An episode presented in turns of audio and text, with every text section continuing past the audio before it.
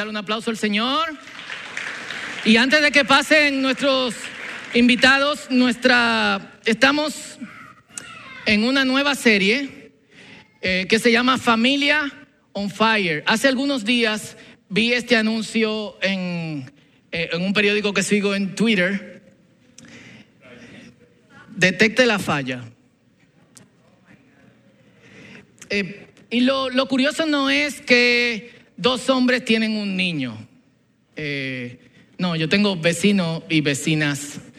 eh, así nos llevamos súper bien. De, de hecho, lo curioso es que la mujer es reducida a qué? Un vientre. No dice dos hombres y una mujer y un niño, sino dos hombres y un vientre y un, y un bebé. Y creo que ya todos sabemos que las familias están en crisis. Eh, estamos si- siendo atacados por todos lados. En buen dominicano, la familia estamos como la arepa. ¿Quiénes conocen esa frase? ¿Eh? Cogiendo fuego por arriba y por abajo. Yo sé que ustedes, eh, herederos del air fryer y todo ese tipo de máquinas, tiene que haber una arepera Hamilton Beach por ahí, pero en el campo había fuego por abajo en la arepa y después sobre la tapa, ¿qué ponían? Carbones. Así está la familia en el día de hoy. Y le hemos puesto esta serie Familia on Fire, no solamente porque las familias están cogiendo fuego, sino también porque nosotros queremos que las familias estén on fire por el Señor. Y eso es algo que, que- nosotros queremos, como Daniel y sus amigos que lo echaron en el horno de fuego. Los que lo echaron en el horno de fuego se murieron. Pero a Daniel y a sus amigos tuvieron como que Nabucodonosor, eh, ese nombre bíblico que ustedes aprenden junto con Paranicotinícuaro, eh, lo miran dentro y dice, ¿qué es lo que está pasando ahí? Ahí están lo que echamos y otro más. Daniel, sal. Salieron intactos y creo que nosotros en vez de reaccionar y odiar a todo el mundo que no tiene las mismas creencias que nosotros creemos, tenemos que vencer, como dijo JJ, en amor, pero también tenemos que entrar al horno, si eso es lo que nos toca y creerle al Señor que vamos a salir de ahí eh, ilesos. Y esto es un asunto que no solamente le toca a las parejas cristianas, no solamente las familias cristianas están cogiendo lucha, es contra la familia en general. Y eso es algo que queremos que, que tengan pendiente y de lo que queremos, de hecho, hablar y enfocarnos el día de hoy específicamente en matrimonios. Luego veremos otras partes de, de la familia. Y antes de una breve reflexión de la palabra, quisimos invitar a una pareja que queremos mucho. Son mi vecino, aunque yo tengo como 10 años que no voy a su casa. eh, hermanos, amigos, gente también eh, conocida de los medios de televisión, son productores de televisión y van a hablarnos de cómo ha sido su experiencia desde estar casados, turbulencia, a conocer al Señor y ser bajados de esa turbulencia. Recibamos con un aplauso a Charlie San Miguel y Vivian Fatule. Un aplauso fuerte.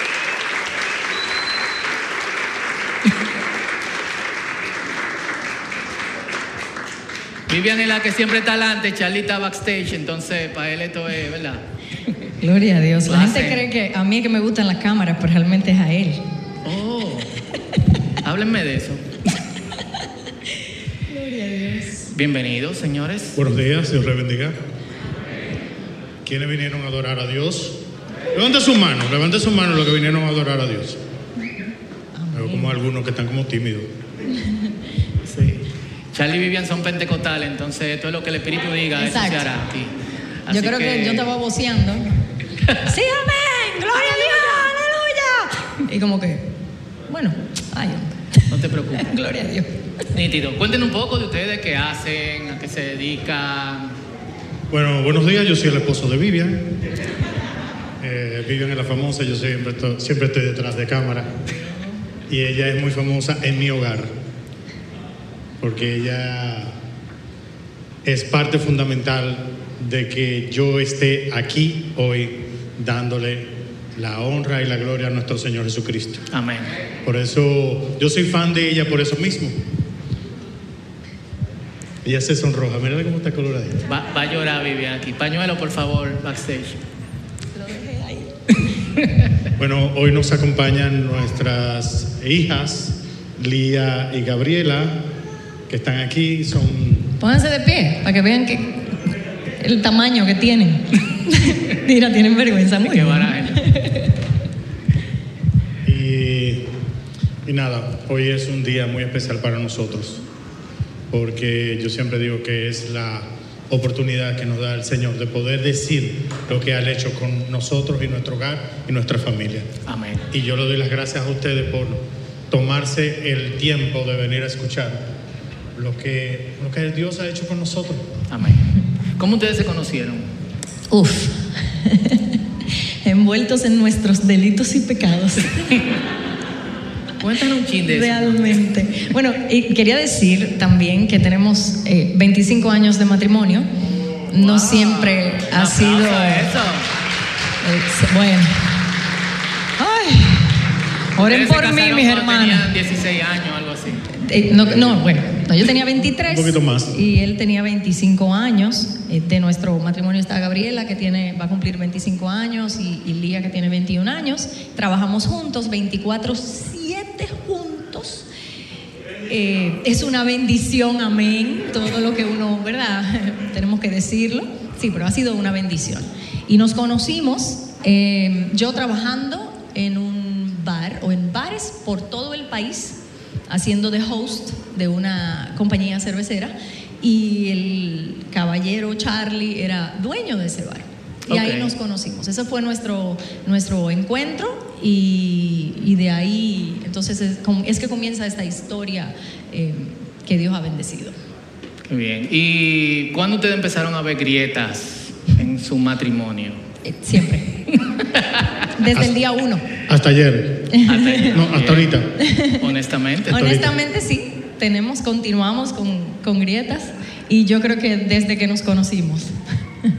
Cool. ¿Y en qué punto tú conoces al Señor, Vivian? ¿Cómo? Porque entiendo que tú eres la primera que acepta al Señor. Sí. Sí, porque veníamos ya, teníamos nueve años de matrimonio y yo sentía que yo tenía un vacío muy grande. Yo había estado buscando llenarme con muchísimas cosas. Creía en cualquier cosa que tú te puedas imaginar.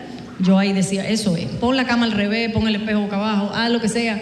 Y yo iba detrás de esas cosas, porque yo entendía que eso era lo que me iba a, sanar y me iba a liberar de toda esa amargura que yo tenía en mi corazón. Y yo era como un payaso, siempre eh, haciendo lo mismo, ¿verdad? Haciendo como de, de- haciendo chistes y todo eso, y todo era una pantalla realmente. Y buscando, buscando, mi suegra eh, siempre me invitaba a la iglesia, yo no quería para nada saber, a mí me molestaba mucho la música de, de la iglesia donde ella iba, y yo decía que no, que yo no iba, que no iba. Y fue un día que acepté esa invitación porque estaba realmente desesperada. Nadie lo sabía, pero yo sí estaba desesperada. Y fue a través de una alabanza. Eh, increíble, fue a través Para que de tú veas, no te gustaban la canción y Dios usó una canción. Y Dios usó una canción para quebrantar mi corazón. Entonces ese día eh, conocí al Señor y ahí fue que empezó. Antes era tortuoso, ahora se convirtió en una, eh, bueno, ya era una guerra campal. Fue muy, muy difícil para mí después que yo le conté a él que yo había aceptado a Jesús. Pero esas cuestiones eran por luchas tuyas o luchas de ustedes. ¿Tú te sentías así por...? Es que, bueno, eh, desde que nos casamos, las infidelidades fueron, lo primero es que yo me casé siendo infiel. O sea, me, me- perdón, me enamoré, me, me hice novia de él a través de una infidelidad que yo hice.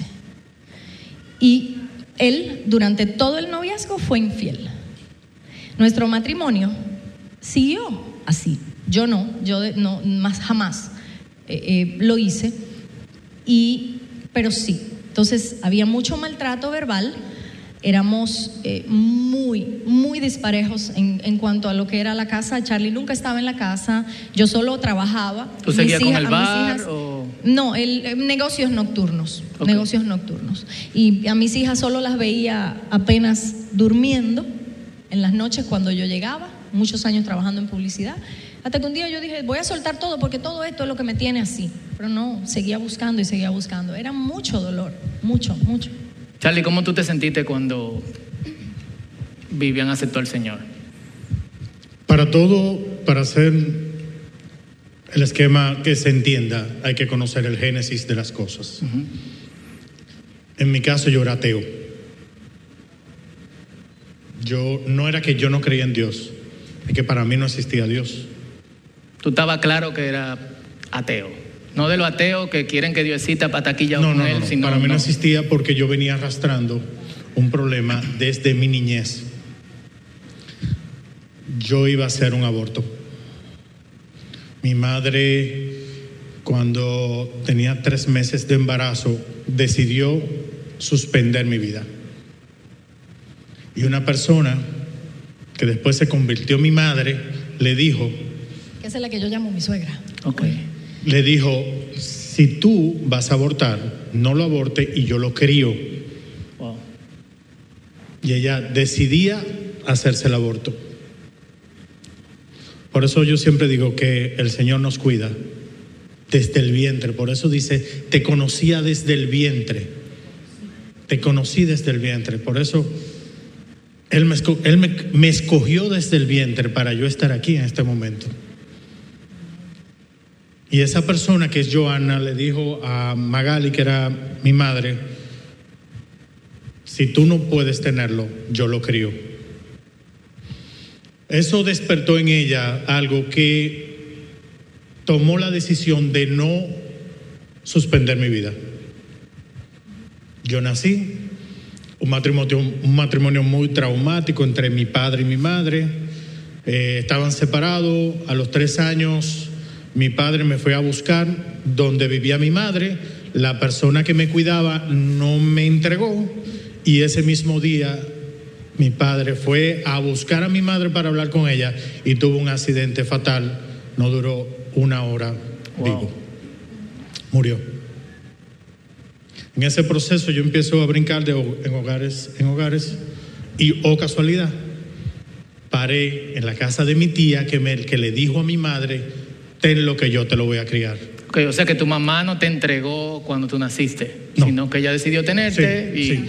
Pero en ese interín de la vida, eh, paré viviendo con mi tía, que es mi madre, Joana. A los 13 años de edad, mi madre muere de un cáncer terminal en los Estados Unidos. Wow. Entonces, eso fue el detonante que decía, ¿por qué hay un Dios de amor y existe un Dios y hablamos de Dios si me quitó todo lo que yo amaba, todo lo que yo tenía? Pero sin embargo, Él me cuidaba desde el vientre de mi madre. No obstante, murió mi madre de cáncer. Yo hacía deporte, deporte extremo, montaba skateboard, montaba motores, corría carro, corría go-kart. Y tuve un sinnúmero de accidentes. Bueno, uno de los accidentes que tuve, creí morir. Yo creí morir y las personas que estaban ahí también. Entonces, cuando Vivian viene y me dice que conoció a Cristo, yo le digo, se volvió loca esta tipa. que Santa Claus ¿qué? Me, me quitó mi padre, me quitó mi madre. Y ahora me va a quitar mi familia, me va a quitar mi esposa. Porque yo entendía que me iba a quitar sin saber que me iba a abortar. Cuando Vivian me dijo, no, que me convertí, le digo, ahora sí está bueno, estaba andando ahora con una falda larga por aquí, con vello por todos los lados, descuido. Aquí no va a haber, no hay niños, no hay niños. Hay niños. Ah, bueno, no va a haber No, intimidad. no te eh, preocupes. no se va a consumar el matrimonio aquí porque va a estar con un aleluya, un que sé yo qué. Ya tú sabes. En ese momento ya, a mí realmente me importó todo. Si ella se convirtió, bueno, amén, se convirtió ella. Ya las infidelidades eran claras, ya yo no dejar una computadora abierta con un mensaje a mí me ha dado pito. Tú lo hacías de maldad. Era- era no, como no de maldad, pero, no de maldad, pero de maldad. no había el por qué cuidar la forma. Pero había en ti como el deseo de que el matrimonio terminara o, y que ella lo hiciera o simplemente era Era lo como... Eh, Era como que no le importaba. No le importaba. Era, sí, y. O sea, si yo encontraba una conversación, si encontraba alguna foto, si, si les reclamaba algo, era como que. ¿qué me ¿Y por qué tú no te fuiste de la casa? Eh, fue. Es que yo siento que a veces las mujeres tenemos una esperanza que sin Dios todo se va a solucionar. Porque es como si viniéramos programadas para que ese hombre ideal, eh, ay, él me ama tanto que él va a cambiar. Uy, él va, yo lo voy a hacer. Mira, es más, mira, lo que pasa es que yo me tengo que cortar el pelo de esta forma para que él me ame. Lo que pasa es que ya yo no le puedo reclamar para que él me ame. Es que yo no, yo le tengo que permitir la infidelidad para que él me ame. Yo permití tantas cosas para que él me amara que no tenía ningún valor. Yo sentía que yo no tenía ningún valor. Entonces, todo el valor que yo podía tener, yo entendía que era él que me lo iba a dar. Entonces, en ese error caemos. Y por eso yo no tomé nunca la decisión hasta un día. Hasta un día. Que ya no aguantaba más. Y estaba Dios abriendo mis ojos, porque era que yo decía, Ya tú eras creyente. ya era día. creyente, porque fue después, fue, eh, te dije, a los nueve años de casados yo me convertí y entonces después comenzó una, una guerra en casa terrible, era, era muy feo lo que pasaba. Y ya los, los maltratos no eran sencillos, o sea, ya era una, eh, era maltratos verbales, gracias al Señor Psicológicos. psicológico, de, de chantajes, de muchas cosas, de que tú viniste aquí y todo lo que tú tienes soy yo que te lo he dado, estate tranquila. que- y todo eso me trabajaba en la mente. Yo sé que yo no tenía ningún valor. Entonces, eh, llegó un momento en que alguien me dijo que yo tenía que tomar una decisión. Yo tenía que tomar una decisión y yo tenía que confrontarlo. Yo no era confrontativa, para nada. Me dejaba pisar fácilmente. Y lo senté en un momento que ya. Yo dije, mira, Señor, dame tu fuerza porque yo no puedo más. Yo me estoy consumiendo. Y, y ese momento yo le dije, mira, toma una decisión. O, o tú te vas a la calle y dejamos esto, o te quedas aquí en la casa. Ya tú eras creyente cuando Sí. eso. Y la respuesta, creyente. la respuesta fue, me voy para la calle. Yo creía que la calle estaba mejor que la casa. Ujú. Opa. Él entonces dijo, ah, bueno, pues me voy. Para mí eso fue muy duro. Para mí eso fue muy duro porque yo, en mi corazón, yo entendía que él me iba a elegir a mí. Wow. Porque ese era mi premio. Ese era mi premio. Entonces, imagínate la decepción tan grande cuando él me dijo, no, yo me voy. Era como que tú decías, esto no está pasando, esto es una película, esto le pertenece a otra persona, esta no es mi historia. No, no, no, no, porque a mí, porque que Dios viene y hace magia. Eso era lo que yo creía. Era muy, muy, eh, estaba empezando en los caminos. Y yo entendía como que Dios iba a arreglar. Yo llegaba a mi casa y todo iba a estar ordenado. ¿Y eso no causó un choque en tu fe? No, todo lo contrario. Porque mi único refugio fue el Señor. Mi único refugio fue Jesucristo. Entonces en ese momento fue todo lo contrario. Porque es que yo, yo no tenía más nada que... si Él era mi todo y yo había encontrado un amor desconocido, que yo creía que conocía, pero no conocía nada, y comencé a sentir esa paz que este amor no me dio nunca, imagínate. Es que aquello me daba algo que yo no entendía. O sea, yo decía, wow, Señor, pero es que yo quiero estar más contigo, yo quiero, eh, abrázame. Entonces, tuve gente muy clave alrededor. Pues yo digo, si usted siente decirle algo a una persona, no se calle, usted no sabe qué, está librando esa persona en ese momento. Mi hermano vino de la romana y, dijo, mira, el Señor puso en mi corazón que orara contigo y te dijera que lee el Salmo 40, mi, mi hermanita. Mira, el Señor espera pacientemente en el Señor, que Él se va a inclinar a ti, va a oír tu clamor. Wow. Él va a poner, óyeme, él, él te va a sacar del pozo, del lodo, y, y va a poner tus pies. Entonces yo no entendía todo eso que él me decía, porque en ese momento yo lo que estaba era abrumada. Y, y esa palabra me acompañó todo el tiempo. Yo decía, el Señor, el Señor, yo voy a esperar pacientemente, pacientemente, pacientemente. Y, y duré mucho tiempo eh, más enfocada en las cosas de Dios. Eso me ayudó muchísimo. Enfocarme en las cosas de Dios me ayudó mucho porque entonces llegó un momento en que yo como que, ay, ya como que no me, no estaba pensando en ¿Y Charlie. ¿Y Charlie? Wow, sí, ¿verdad, Charlie? Así que son, se olvidan de nosotros. ¿eh? Ustedes saben ya. Porque ¿Y qué, fue- qué tú hiciste después de ahí? ¿Te sentiste aliviado? No, yo estaba envuelto en mis, mi vida pecaminosa. Yo realmente no me interesaba a la hora de que yo me fui. perdón que te interrumpa, tenían las niñas ya. ¿Oh, Sí, sí? ya teníamos la Tú no niña. te- las niñas se fueron contigo. No, se, quedaron con contigo. Vivian, pero entonces empieza la vida del supuesto padre perfecto que los tres primeros meses la va busca todos los fines de semana, se la lleva, les compra, les compra su amor con tú quieres esto, vamos a darte esto, vamos a darte esto. Pero llega un momento de que eso se va desgastando porque realmente no lo estamos haciendo por amor, lo estamos haciendo por un currículum o para poder decir, no, yo soy un padre hecho y derecho porque yo busco mis hijas todos los fines de semana. Pero yo no estaba siendo un padre de ejemplo. Yo estaba siendo un padre que estaba destruyendo el futuro de mis hijas. ¿Y eso no te dio remordimiento? No, es que te- cuando uno está envuelto en sus pecados, tú no te das cuenta de eso.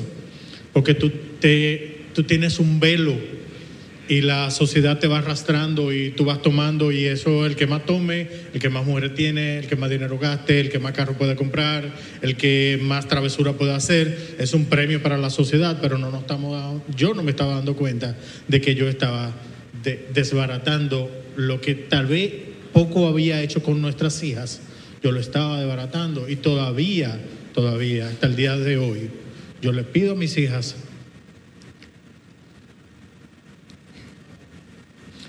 Cada día yo le pido perdón a mis hijas. Siempre le pedimos perdón a ellas. Es, un- es tan, tan difícil. La restauración cuesta. Es posible.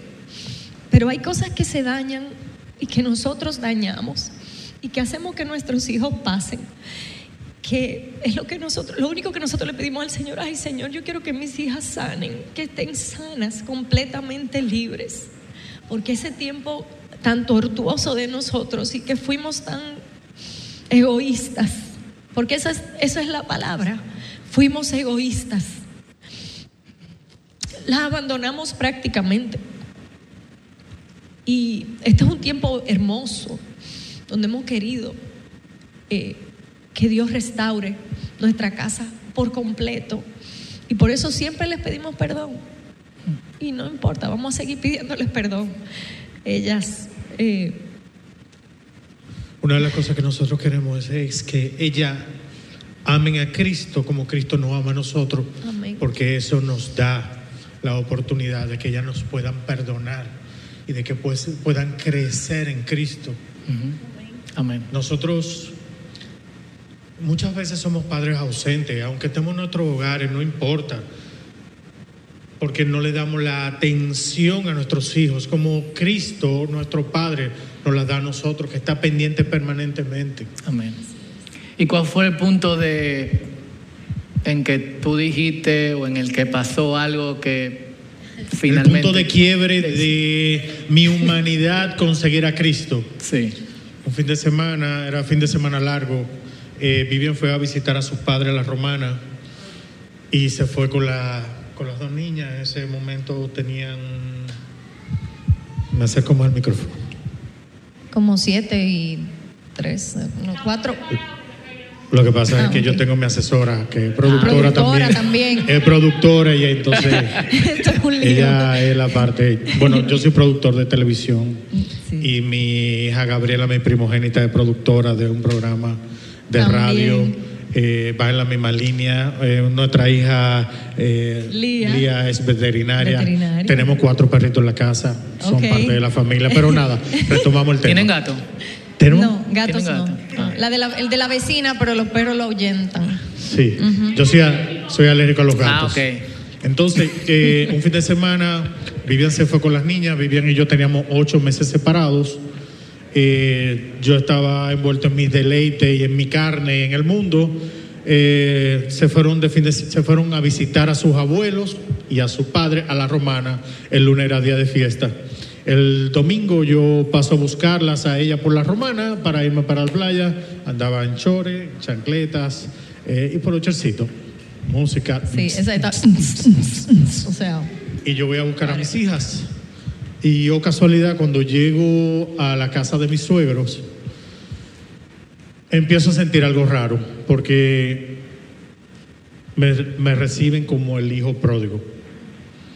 ¿Entiendes? Mis suegros o los padres de Vivian, que yo duré ocho meses maltratándolas psicológicamente, mentalmente, abuelos de mis hijas que estaban sufriendo también en ese mismo proceso, me reciben con los brazos abiertos. Me preparan un tremendo manjar. Y yo ese momento me empecé a sentir que había algo diferente. Algo está pasando.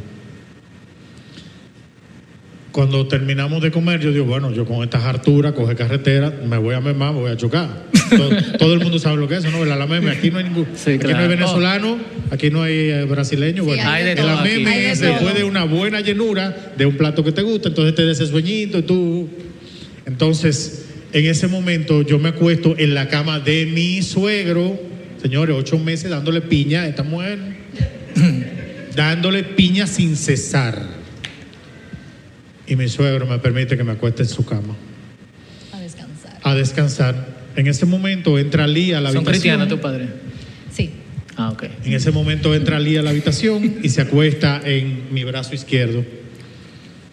Y Vivian entra y le digo, pero ven, acuéstate con nosotros porque tú y yo como quiera nos vamos a tener que ver la vida entera porque tenemos un cordón umbilical que son nuestras hijas. Todavía hasta ese momento estaba el chantaje como hombre. Hmm. Vivian se acostó en mi brazo derecho. Fue la primera vez que yo dormí 20 minutos como si hubiera dormido 5 años y descansé realmente en esos 8 meses que yo estaba separado de Vivian. Descansé. Cuando desperté, desperté a Vivian, Vivian iba a ir a la congregación donde nosotros asistimos, pero en la romana, y yo le dije a Vivian, vamos a dar una oportunidad, ¿qué tú crees si hablamos? Vivian me dice, ok, pero yo voy a la iglesia y cuando regrese hablamos. En ese momento yo le dije a ella, yo voy contigo. Wow. Señores, sentiste como- hay que recapitular. Yo era ateo. Yo era ateo, yo no quería, no, no que no creía, para mí no existía. Y eso es parte del cambio que venía sintiendo ese mismo día. Todavía yo recuerdo cómo él me miró, porque yo lo miré y solo decía, oh, gloria a Dios, gloria a Dios, gloria a Dios. yo me decía, pero ¿y qué es esto? Pues eso es lo único que me salió en ese momento, porque él decirme, vamos, y yo, bueno, estaba en shorts y en chancleta. Aquí no hay problema, tú ves, pero en otro lado es como. eh, Pero yo sé, exacto. Vaya a cambiar si vuelva. Entonces em, había pasado a Vivian en un momento, en su momento, en su momento de desesperación, una persona le dio una palabra que iba a recibir un hombre nuevo.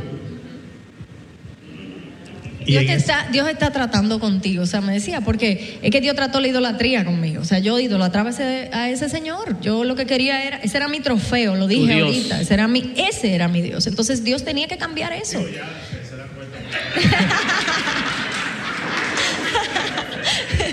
y entonces, imagínate, me dice, me dice, hija, ten- tranquila que Dios te va a dar un hombre nuevo. Yo estaba esperando, mi varón. Otro, otro varón. Pero hermano. Estaba en la o sea, iglesia, parecía un limpia vidrio. o sea, dime. A ver, ¿cuál era? Eran ocho meses, los papeles del divorcio estaban hechos. Yo tenía mucha consejería de que todo va a estar, vamos, vamos adelante, no importa, porque todo apuntaba que ese señor no iba a cambiar. Todo. Hasta ese, ese lunes o domingo, no recuerdo bien, domingo, ese señor apuntaba que no iba a cambiar. Era imposible, por Dios, y llegó hasta tomado y todo. Entonces, wow. Eh, eh, cuando yo escuché eso de que vamos para la iglesia, yo dije, todavía no entendía lo del hombre nuevo. Yo creía que era un alemán, una cosa así. sí, claro, para ni siquiera No quería más españoles ya. No quería gente que hablara español, no. y entonces eh, fuimos a, a- a- bueno, tuvimos que comprar ropa nueva y... Ah, tuviste y- que cambiarte, vaya. al- Por supuesto. Ahí empezó, ahí empezó el hombre nuevo. Ahí empezó, pues una ropa nueva, claro, eso. Entonces eh, fuimos a la iglesia y ustedes saben, ¿verdad? Eh, cuando llegamos, él me dice, es atrás que no vamos a allá sentar". atrás, es allá atrás. Yo quería pegado a la pared del vecino de afuera. No, exacto, era por la ventana que él quería, porque se estaba muriendo de la vergüenza. Yo sé que él estaba, que él, él- él dijo eso y él todavía estaba diciendo, ¿y por qué fue que yo dije que voy? O sea, que era como, ¿y ¿cómo me zafo de esto? Íbamos con las niñas y entonces, gracias. Él- la iglesia entera estaba orando por nosotros. La iglesia entera, todo el mundo estaba orando por nosotros en ese lugar. Imagínate cuando yo llegué con él, la, la, la ujier, la servidora, la cara que puso de oh my God, eh, fue, o sea, ella se sorprendió y nos dijo, ay, vengan por aquí que le tenemos unos asientos. Ah, sí. Escenifícalo, por favor. Ay, hermana, Dios le bendiga. Mire, pasé por aquí, que les tenemos unos asientos aquí. Adelante, Primera fila. frente al pastor. Él era como, él iba, pero era como. O sea, yo quiero ir, pero no quiero ir. Era- era- fue, fue bastante cómico el, el momento. El momento fue, o sea, fue cómico, pero fue, eh, fue muy especial. ¿Lo, ¿Lo cuento yo o lo cuentas tú? ¿Cómo hacemos? Mitad y mitad. Ok. El, eh, bueno, pasa la alabanza y cuando está la alabanza me dice, mira, me estoy durmiendo. Oye, me estoy durmiendo y quiero salir a... Ella no le gusta, señor, ella no le gusta decir porque ella cometió un pecado. Sí, yo hablé una mentira. Ella habló una perdón, mentira en la casa de Dios. Sí. La alabanza iba por la mitad, yo le dije, me quiero ir, me dijo, ya casi está terminando, tranquilo. Ay, pero el Señor y ustedes saben que cuando el pastor dice, y ya para terminar, ay, es que Falta una viene hora. bueno, señores. Falta una hora. Eso pasó, eso pasó. Entonces él estaba ahí durmiéndose, o sea, yo tenía, yo, yo estaba, yo decía, wow, yo estaba tan ansiosa, no me estaba disfrutando, no estaba gozándome, y llegó un momento que yo dije, ¿tú sabes qué, Espíritu Santo? Ya está aquí, tú resuelve, o sea, eso es tuyo. O sea, gloria a Dios, yo me voy a concentrar en, mi, en la adoración y en escuchar mi prédica y todo. Y cuando, entonces, eh, las niñas pasaron a, la- escuela bíblica y nos quedamos ahí. Eh, ay Dios, esto fue muy duro. La prédica no tenía nada que ver con matrimonio. O sea, yo decía, pero Señor, o sea, Espíritu Santo, yo te dije que sí, que está aquí. O sea, wow. A lo tuyo. Exacto. O sea, no nada, era una prédica para la iglesia. De, de, de corrección, de, de- o sea, No se congregan, no vienen o sea, temprano, no hermano. sé, era, eh, no recuerdo exactamente, pero era como de la fidelidad, y de- o sea, era algo más avanzado. De su diezmo. Eh, algo, no, nada que ver. No, no, mira, nada que ver. Y, y entonces decía, wow, bueno, ni modo, me quedé ahí. Pero de repente, de repente el pastor dijo, mire, yo tengo que decir algo. Aquí hay hombres que están pensando separarse de sus mujeres. Hay borrachones, hay infieles, mujeriegos que creen que van a, hacer, bueno, por ahí se fue el pastor, fue como un paréntesis. Wow, señores, miren, por eso es que el Señor me dijo, trató tanto mi paciencia, porque yo siempre que seguiría, vamos Señor, ahora, flash. es así, y muchos de nosotros estamos así, hoy día. Eso es lo que queremos. Ahora, Señor, actúa, ya, ven, recibe. Así. Entonces, eh, eso pasó en ese momento. Y, y él que cuenta esta parte, cuando él... El Señor obra de una forma sobrenatural y maravillosa. Y es, Biblia me dice que no haga esos silencios, pero yo tengo que hacerlo porque es yo cuando hago esos silencios le doy gracias a Dios. Yo quiero que cada palpitar de mi corazón sea una alabanza a Él. En ese momento, cuando el Señor, el pastor Ezequiel Molina, hijo, hace el llamado para aquellas personas que quieren conocer a Cristo. Yo realmente no escuché, no sabía nada. Yo simple y llanamente sentí pararme, ir frente al altar. Y cuando llegué al altar, yo perdí la fuerza de las piernas y caí de rodillas Wow. ante la presencia de Dios, no de los hombres que estaban ahí, sino ante la presencia de Dios. Y no obstante yo no tenía fuerza en las piernas, yo sentía a los 30 segundos que yo tenía como dos clavos en las rodillas y yo tuve que postrarme cabeza en tierra. Y en ese momento empezaron a brotar de mis lágrimas y yo solamente tenía una sola palabra en mi boca que decía, gracias Dios, gracias Señor. Y cada vez que caía una gota de mis ojos al piso, yo sentía como un saco de 100 libras de cosas que yo venía arrastrando iban cayendo. Oh, gloria a Dios. Gloria a Dios. Yo duré 15 minutos postrado y no tenía otra palabra que fuera. Gracias Dios. Gracias Señor. El Dios en que tú, que tú no creías que existía, ahora como que se hacía En ese momento yo me di cuenta de que sí Él existía. Y no solamente que existía, que es un río de agua viva, que es latente, que es palpable, que está con nosotros día a día y segundo a segundo, que es un caballero que nos pide permiso para entrar dentro de cada uno de nosotros. Yo duré 15 minutos postrado en el piso. Hicieron el llamado, todo el mundo se fue y yo no podía pararme. Y tú dirás, bueno, la emoción, sí, la emoción de conocer al Rey de Reyes y Señor de Señores. Amén. Así Ver de que mi vida podía ser diferente. Y de que yo en ese momento empezó ese hombre nuevo. Wow, gloria Y tú dirás, bueno, ¿cómo tú lo sabes? Se siente, Así es. se siente. Y desde ese día hasta el día de hoy, yo no solamente yo quiero ser el hombre nuevo, sino que Él también quiere que yo sea el hombre nuevo. Amén. Y yo quiero ser un hombre nuevo, pero yo quiero ser un hombre nuevo para mis enemigos, para mis amigos, para mi esposa, para mis hijas, para el que no me conoce, para el que me conoce, para el que está ahora mismo, para el que está ahora mismo viendo esta grabación, de que sienta de que Cristo es una realidad, de que Cristo existe, de que te está esperando y de que si ya lo conoce te va a seguir cambiando día a día, porque muchas veces conocemos a Cristo y ya, ah, nos van a salir las alitas, ya vamos a volar, no, es un proceso hasta que Él venga o nosotros vayamos. Amén. El domingo siguiente de yo conocer a Cristo, yo estaba siendo infiel. De nuevo. Y dirá, oh, pero este tigre no coge calmiento. sí, así somos nosotros, cada uno de nosotros. Somos cabeza dura. El domingo siguiente estaba yo en Nueva York y estaba siendo infiel. El lunes yo llegué a Santo Domingo. El lunes. Y el martes ya yo no podía con los pecados. Porque ya tenía Cristo que moraba dentro de mí. Y decía, bueno, este tipo tiene tanta basura y le está metiendo tanta más basura. ¡Ey, compadre, resuelva esto!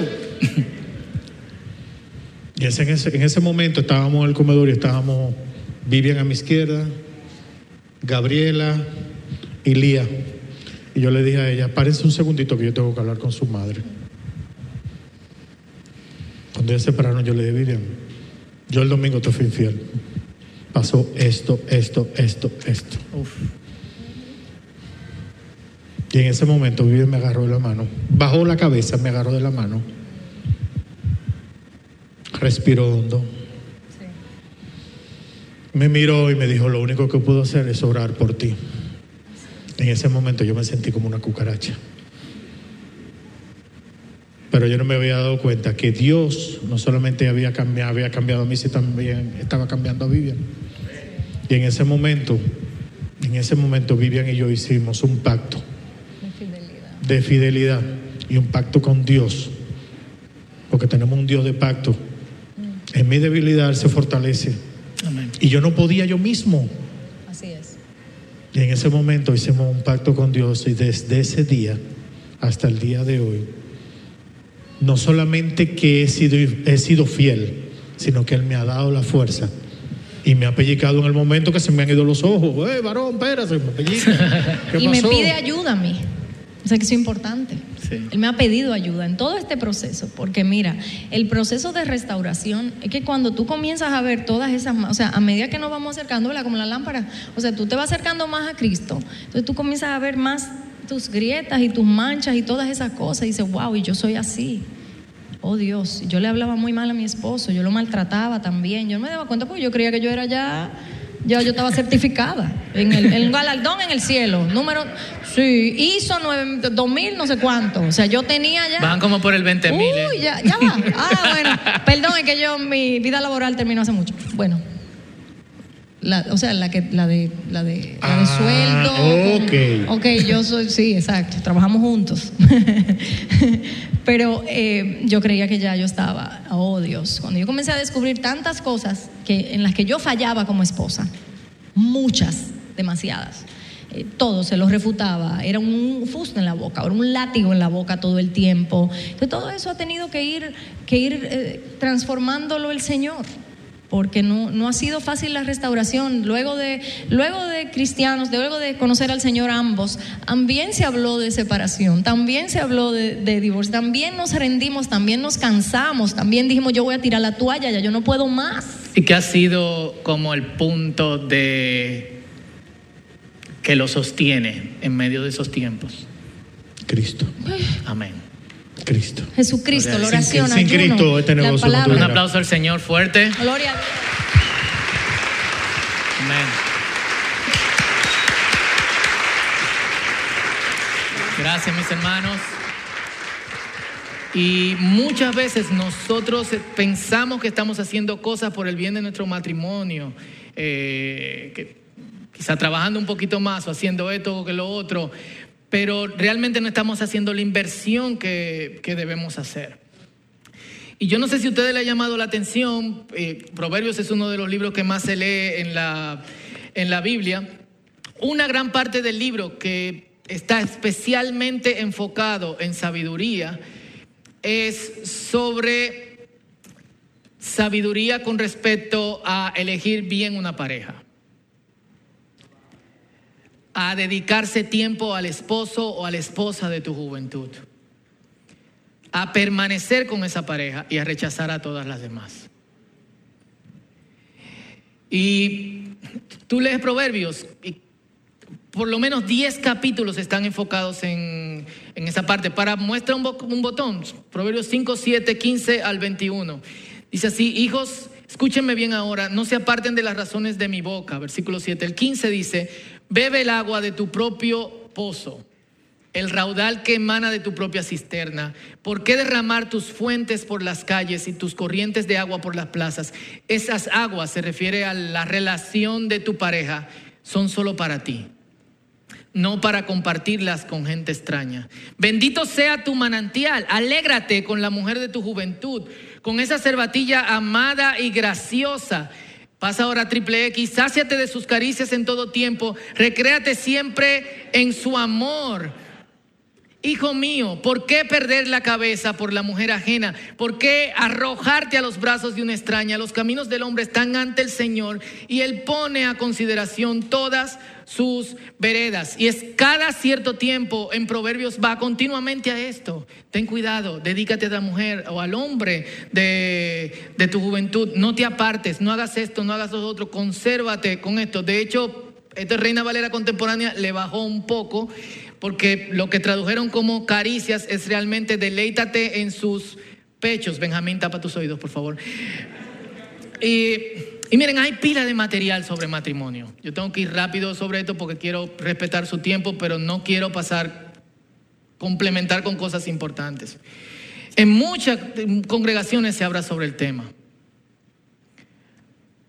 Eh, las parejas se juntan hasta en ambientes informales y saltan a relucir temas que tienen que ver con cómo tener una buena relación de pareja. Espacios no faltan, materiales hay, conversaciones existen. ¿Qué no está pasando entonces? Y pregunto qué no está pasando porque aun cuando vemos lo que el Señor hace con vidas como la de Charlie y la de Vivian, aun cuando vemos restauraciones, muchas veces como que todo lo que hablamos, todo lo que conversamos, todo lo que ponemos sobre la palabra en los matrimonios y cómo matrimonios parece caer al suelo. ¿Y saben qué es lo que pasa? No hay un compromiso serio con las escrituras como autoridad sobre nuestro matrimonio. Andreas Klosterberger, que tiene un apellido bastante Hagendas, un colega del mundo bíblico, dice, Cuando una pareja tiene problemas, siempre nos enfocamos en remedios superficiales, pero el asunto es más profundo y creo firmemente que tiene que ver con que falta un compromiso serio con las escrituras. Las parejas deben preguntarse, ¿qué significa que un hombre deje a su padre y a su madre y se apegue a su esposa? Y creo que el ejemplo que hicieron Charlie y Vivian nos puede dar una, una muestra de esto. Vemos en 360 grados. Nos complementamos y nos cuidamos, nos sostenemos. ¿Qué significa que un esposo y una esposa ahora son una sola carne? Y eso debe hacernos preguntas por cómo. ¿Por qué estamos, yo hago esto y yo hago lo otro? ¿Por qué no le digo esto? ¿Por qué no dejo que vea mi celular? ¿Por qué no dejo que haga esta cosa conmigo? ¿Qué significa que un esposo y una esposa ahora son una sola carne y que ya no son dos sino uno, como dice Jesús, Dios los ha unido? ¿Cómo pueden estar desnudos y no tener vergüenza? Solo si buscamos las respuestas a algunas de estas preguntas de manera profunda, estaremos equipados para lidiar con los retos específicos de nuestras relaciones. Yo le aseguro que estoy leyendo esta frase o que estamos viendo el testimonio de, Charlie y de, y de Vivian y algunos dicen, ay, qué fácil tú lo pones. Y es que la palabra, vuelvo, no está siendo autoridad con respecto a las parejas y hasta en los jóvenes en elegir pareja. Muchísimas veces en el escenario en que nosotros, Noel y yo, estamos con una, con una pareja o con alguien que tiene problemas o con alguien que está eligiendo pareja, decimos, esto es lo que dice la Biblia. La gente nos responde, sí, la Biblia dice eso, pero ahora mismo no creo que sea así. Wow. Decimos, la palabra de Dios es viva y eficaz y más cortante que una espada de filo y penetra hasta convertir el alma en la, la, la, la, la. Decimos, toda escritura es inspirada por Dios y útil para esto, para lo otro, no sé cuánto. Pero si realmente tomáramos las escrituras en serio, le dedicaríamos más tiempo a nuestra vida de sexual. Primera de Corintios capítulo 7, versículo 5 dice, no se nieguen el uno al otro refiriéndose específicamente a la vida a la vida sexual. Así que, mujer, cuando tú le digas a tu hombre, indio, ¿quiere can? Y te diga, esta noche no estoy cansado, tú le dices, Primera de Corintios 7, 5 dice, ahora. Eh, ese sería el round one, pero bueno. Nos habla sobre la honra y el respeto, Efesios capítulo 6. Nos habla sobre buenas dinámicas en el hogar, Efesios capítulo 5. Nos habla de fidelidad, como lo hemos visto ahora en Proverbios. Todo lo que tenemos que saber lo tenemos con las escrituras, pero que tenemos que quitarnos el bloqueo que tenemos con la Biblia. Porque si bien le cantamos a Dios, yo quiero que gobiernes mi vida, cuando Dios se toma en serio nuestra canción, empezamos a decirle, espérate, ahí no, esta parte no. Ah". Hay cosas que ciertamente requieren terapia. Y nosotros, de hecho, casi una iguala tenemos con una, con una terapita por ahí. Pero hay cosas que tú dices, aquí solamente tenemos que hacerle caso a la palabra. Es como a veces tú ves niños eh, y los padres te dicen, bueno, tengo que llevar a terapia porque tal cosa y lo sé cuánto, y tú estás pensando como que eh, lo que necesita es otra cosa, tú ves. Muchas veces es así. Y, y de verdad, solamente quisiera dejarlo con esto, parejas, matrimonios, jóvenes que van hacia el matrimonio. Vamos a tomar en serio las escrituras.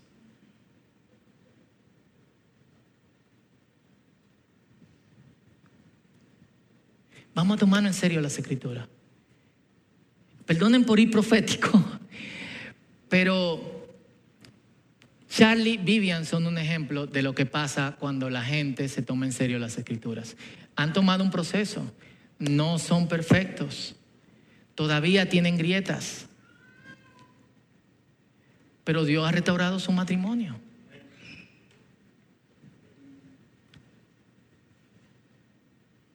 ¿Por qué ellos han dicho, nosotros vamos a seguir a Cristo seriamente? Nosotros vamos a poner la palabra como autoridad sobre nuestras vidas. Y ese es eh, el llamado hoy. ¿Qué necesitamos hoy? Arrepentirnos, acercarnos a Dios y vamos a no endurecer nuestro corazón. Vamos a no endurecer su corazón. Yo no quiero darle más vuelta a esto, yo creo que está totalmente claro y me gustaría que todos nos pongamos de pies.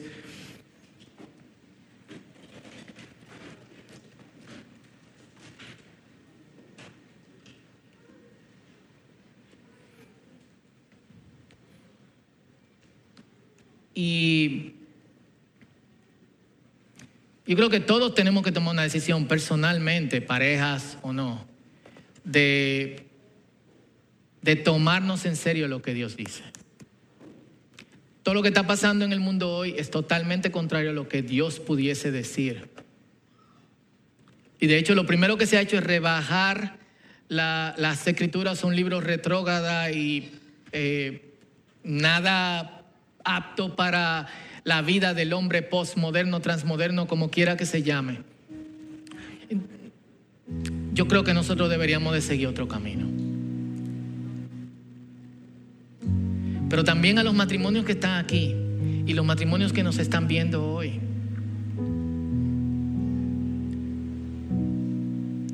Es tomarnos en serio las escrituras para vivirla. Es tomarnos en serio lo que Dios dice y quiere de nosotros.